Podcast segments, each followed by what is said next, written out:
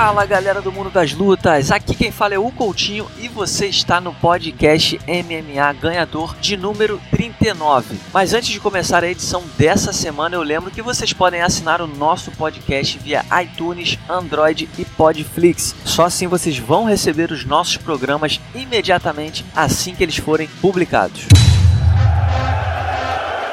Ladies and gentlemen.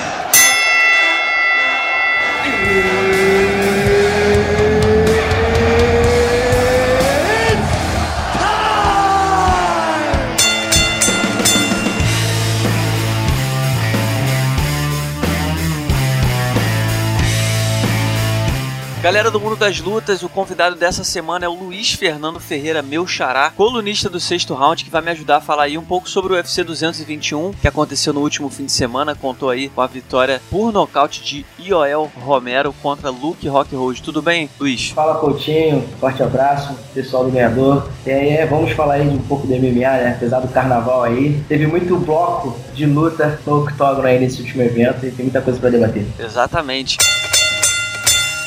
E o bloco do Romero passou por cima do Luke Rock Road. Eu confesso que eu tava contando aí com a vitória do Luke. Eu achei que o Luke tinha mais armas e até por ser uma luta de 5 rounds, eu achei que o Luke fosse garantir esse título interino aí da categoria dos médios. Mas quem acabou vencendo foi o Yoel Romero. Teve uma apresentação ali muito consciente, manteve a luta em pé, em nenhum momento tentou colocar a luta pro chão e acabou encontrando um nocaute arrasador, derrubou o Rock Road. Eu queria saber de você, o que você achou desse resultado? Você já esperava que o Romero fosse vencer essa luta ou também foi uma surpresa? Surpresa para você? Primeiro que é a gente pode dizer que é um grande clássico aí dos pesos médios atual, hoje dos melhores lutadores do mundo da categoria. É, lá nos palpites, né, da coluna do sexto round, eu apostei no Romero, porque eu imaginava que em algum momento o Romero ia conseguir encurtar e acertar o queixo do Luke, que na minha opinião não é muito confiável, né? Principalmente depois da última luta dele com o David Grant, que ele tomou aquele aperto, quase foi nocauteado. E a postura do Luke, né? A gente vê que ele ainda tem aquele tom de arrogância, aquele tom de superioridade. E eu acho que ele, o Romero Romero foi muito inteligente. Parecia que o Romero tá com algum problema na perna, ou dosando gás, mas eu acho que a luta do Romero foi deixar o Luke à vontade e, como ele gosta de explodir no terceiro round, achar a distância. E acho que foi isso que aconteceu. O Luke ficou muito à vontade na luta, ao ponto de não perceber que talvez poderia tomar uma explosão ali do Romero. Grande nocaute do cubano. É verdade. Eu notei um pouco isso, não sei se você notou também, mas no terceiro round, acho que é bem o que você falou. O Luke se sentiu muito à vontade, acho que até foi uma inteligência, foi uma estratégia ali do Romero. E o Romero teve um momento que o Luke começou a aplicar jab com a mão direita e o Romero foi aceitando todos os jabs. Então me pareceu que o Luke naquele momento ficou confiante de soltar o jab com a mão direita, o que abriu a brecha para o Romero soltar o direto de esquerda e encaixou muito bem. O Luke desabou. Depois ele só teve que aplicar mais uma bomba para conferir.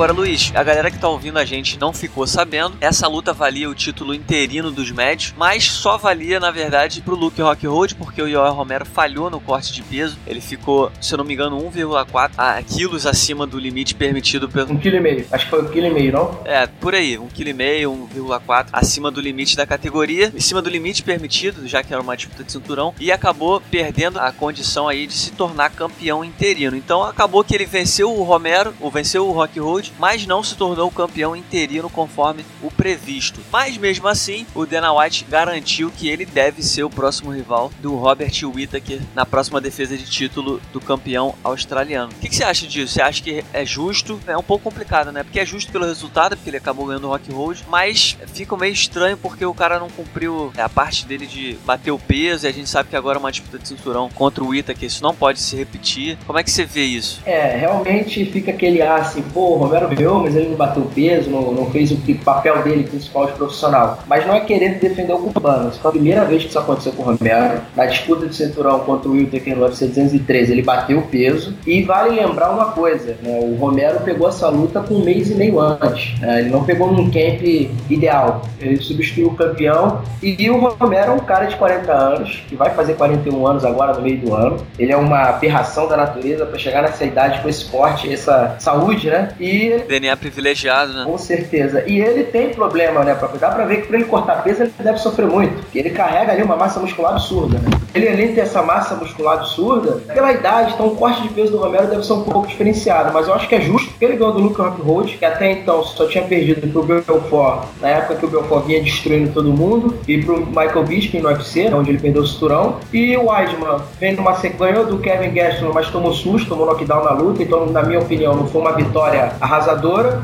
e o Jacaré também está tentando se reencontrar. Então, fora que a luta do Romero com o Whittaker foi apertada, também não foi uma coisa absurda. Então, acho que cabe a revanche sim, é merecido. Eu discordo um pouquinho só de você, porque eu acho que é muito cedo para essa revanche. Eu acho que ficou essa disputa de cinturão interino foi até meio estranha, porque a gente teve aí o Rock Road, que ganhou a chance de disputar o título depois de vencer o David Brandt, que não é ninguém na categoria dos médios ainda, e o Romero acabou de perder pro campeão, então a gente sabia que se ele vencesse, a revanche ia acontecer um pouco cedo, mas talvez seja o momento da divisão também, né? O Kelvin Gastelum, apesar de estar numa boa fase, eu acho que ele ainda não se fez convincente o suficiente para disputar o título, mesmo tendo nocauteado o Michael Bisping, né, que foi um pouco esperado. E o Jacaré tá voltando agora. O Jacaré acho que tá numa posição muito boa na categoria. Eu acho que agora ele até subiu no ranking, ele tá o segundo colocado na divisão. Então ele provavelmente vai fazer mais uma luta. E eu acho que essa luta vai ser ou contra o Weidman ou contra o Gastelum para definir aí quem seria o próximo contra o vencedor de Romero e Whittaker. Você acha que é mais ou menos por aí? Mas só para completar essa informação, eu acho que a culpa de botar logo o Romero, ou deixar o Luke Rockhold talvez não merecendo, acho que a culpa foi do UFC de deixar o Michael Bisping ficar tanto tempo segurando o cinturão. Então a categoria travou um ponto que até os desafiantes não são tão, entre aspas, legítimos, né? É, ter uma sequência maior. Sobre o Jacaré, eu concordo, eu acho que ele tem que fazer um tie eliminator mais com o Chris Weidman, porque por mais que o Gastelum venceu o Bisping, se eu não estou enganado, o Gastelum não bateu o peso nessa luta contra o Bisping, não é? Eu acho que ele não bateu o peso. Então tem isso também, né? O cara não bateu peso, e ele perdeu pro Weidman. E o Weidman e o Jacaré seria um duelo inédito, que eu acho que é o que precisa a categoria entre os tops, e o UFC poderia botar até como como evento do UFC Rio, que a gente vai ter aqui em maio. Né? Acho que seria uma luta muito interessante, porque o Weidman é conhecido aqui no Brasil por causa das lutas que ele fez com o Anderson, Belfort e o Lioto também, né? É verdade, verdade. Seria sensacional. Pô, essa luta no Rio seria demais. E a gente tem aí, tá na expectativa da Amanda ser confirmada, né? Defender o cinturão. Não foi confirmado, não? Acho que já confirmaram essa luta. Eu vi que o combate.com deu, que é oficial da organização. Mas enfim, é, é o que deve acontecer, porque a gente sabe que um evento no Rio pede um astro brasileiro encabeçando. E Amanda Nunes é a única campeã disponível, já que a Chris Borg, que é o nosso próximo assunto, foi confirmada por UFC 222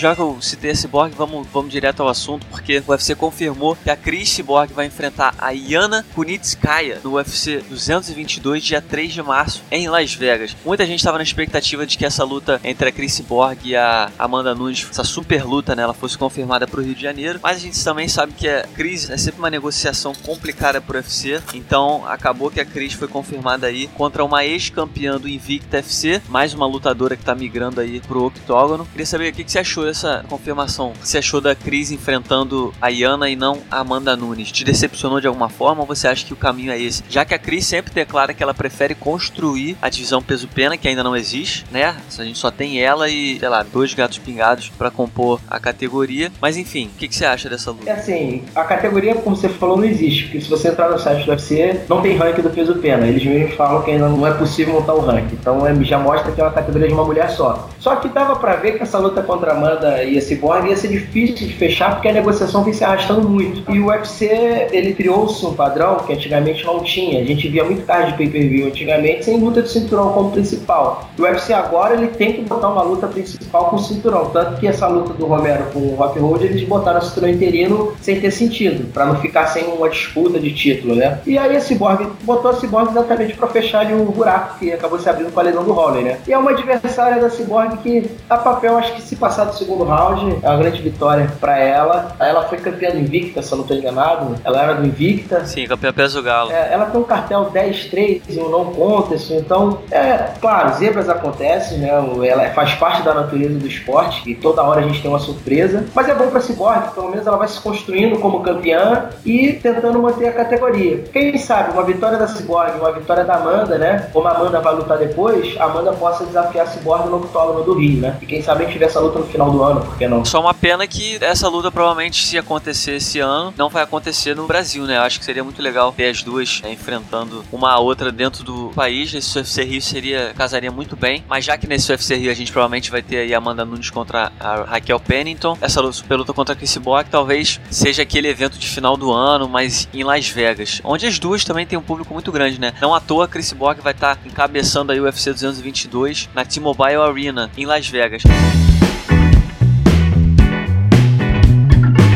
E nesse mesmo evento, Luiz, a gente teve também confirmado Frank Edgar contra Brian Ortega. O Max Holloway acabou se lesionando. Ele ia defender o título peso-pena contra o Frank Edgar, mas aí acabou se lesionando e deu lugar ao Brian Ortega. É uma lutaça, né? Perigosíssima pro Frank Edgar. Ele não quis nem esperar o Max Holloway se recuperar. Ele pediu para continuar no evento e recebeu essa bomba aí que é enfrentar o Brian Ortega. Verdade, é lutão. Eu acho que é um. De fatos, daí a gente vai ter um legítimo desafiante ao cinturão peso-pena que vive agora uma nova era, né? A gente pode dizer que a era José Aldo, infelizmente, acabou, mas faz parte do esporte essa renovação. E o Ortega, que tá, tá invicto na sua carreira, e ele é um cara que todo mundo acha que ele vai perder, né? Quando ele tá perdendo a luta, ele consegue uma forma de vencer. Seja com a sua guilhotina mortal, ou até mesmo com um nocaute assim improvável como ele foi contra o Clay Guida. Mas agora ele vai pegar um cara que, além de ser experimentado, é ex-campeão do UFC, já lutou com os melhores e tá nessa saga ainda, né? Acho que o que motiva o Frank Edgar é que ele ainda ainda quer esse segundo cinturão na carreira. Porque né, dá pra ver que o, que o Edgar, ele ainda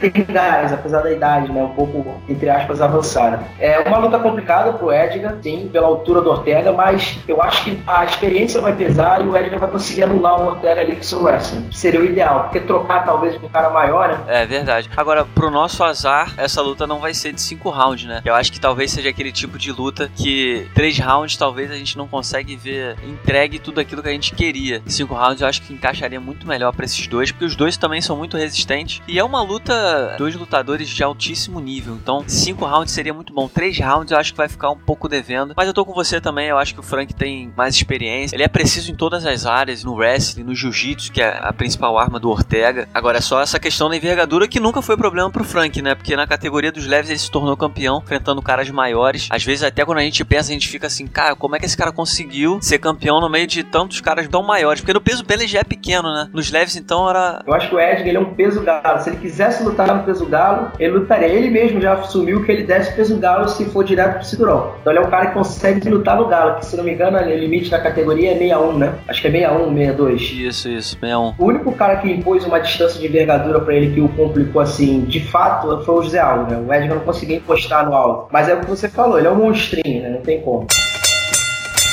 Exatamente. Agora, Luiz, pra gente finalizar o nosso papo, a gente vai ter nesse próximo domingo, não é sábado, é domingo, a gente vai ter o UFC Fight Night direto de Austin, nos Estados Unidos. E na luta principal, esse evento a gente, antes de falar da luta principal, é bom lembrar que a gente tem três brasileiros em ação. A gente vai ter o Francisco Massaranduba enfrentando James Vick pela categoria dos leves, vai ter o Thiago Pitbull enfrentando Curtis Millender pelos meio médio e o Carlos Diego Ferreira tava sumido, vai enfrentar aí o Jared Gordon pelo peso leve também. Mas na luta principal a gente vai ter aí o Jesse Medeiros em grande fase, vem de três vitórias consecutivas. Ele vai enfrentar o Donald Cerrone, que vem de três derrotas consecutivas. São dois momentos completamente diferentes, mas é uma luta que tem tudo para ser empolgante, né? O que, você espera desse confronto? É, como você destacou, é o duelo de oposto. E o Ense Medeiros conseguiu uma vitória aí contra o nosso cowboy brasileiro de um lutaço. Lutaço, um dos melhores do ano. É, foi, uma luta assim memorável, com certeza. E vai enfrentar agora talvez o cowboy original, né? O cowboy mais famoso de todos do MMA. A gente pode ter uma luta muito parecida, né? Como ele teve com Alex Oliveira, só que o Donald Cerrone, em tese, ele tem mais armas do que o Cowboy, mas o que me preocupa nesse combate, apesar de eu ainda achar que o Cerrone é favorito, dessas três últimas derrotas do Cerrone, eu acho que a resistência a golpes dele já não tá sendo mais a mesma, né? Até porque ele é um cara que já chegou a lutar acho que quase seis vezes num ano. Então o Yancy Medeiros é um brigador, entre aspas, bate muito pesado e que não pode conseguir a maior vitória da sua carreira. Mas eu ainda vou dar um voto de confiança ao Cowboy, eu acho que ele se recupera aí com um nocaute. Quer dizer, eu vejo os dois indo pro empate do primeiro minuto até o último minuto de luta. É, eu confesso que para mim é um, é um, palpite muito difícil, porque, como você bem falou, o Cerrone não tem esperado muita confiança. São três derrotas consecutivas e acho que tá começando a pesar realmente essa fama dele de fazer luta todo fim de semana. Isso uma hora a conta vem. E é uma luta de cinco rounds, né? O Jens Medeiros já, já provou contra o Cowboy que é um cara muito resistente. Ele apanhou muito contra o Cowboy e aguentou de pé e trocando porrada. Então, assim, é difícil. Acho que eu vou ficar do outro lado. Eu acho que eu vou apostar no Jens Medeiros Medeiros tá numa fase melhor. Acho que ele vai levar essa. O que significaria que se o Cerrone perder mais uma, seria a quarta derrota consecutiva. É óbvio que ele tá longe de ser demitido pelo UFC, pelo lutador que ele é, a quantidade de lutas boas que ele já fez. Mas acho que começa a ser o momento de pensar em mudar alguma coisa. Ele tá com 34 anos, ainda é jovem, mas pode se perder mais uma, tentar se reinventar, mudar de categoria. Mas enfim.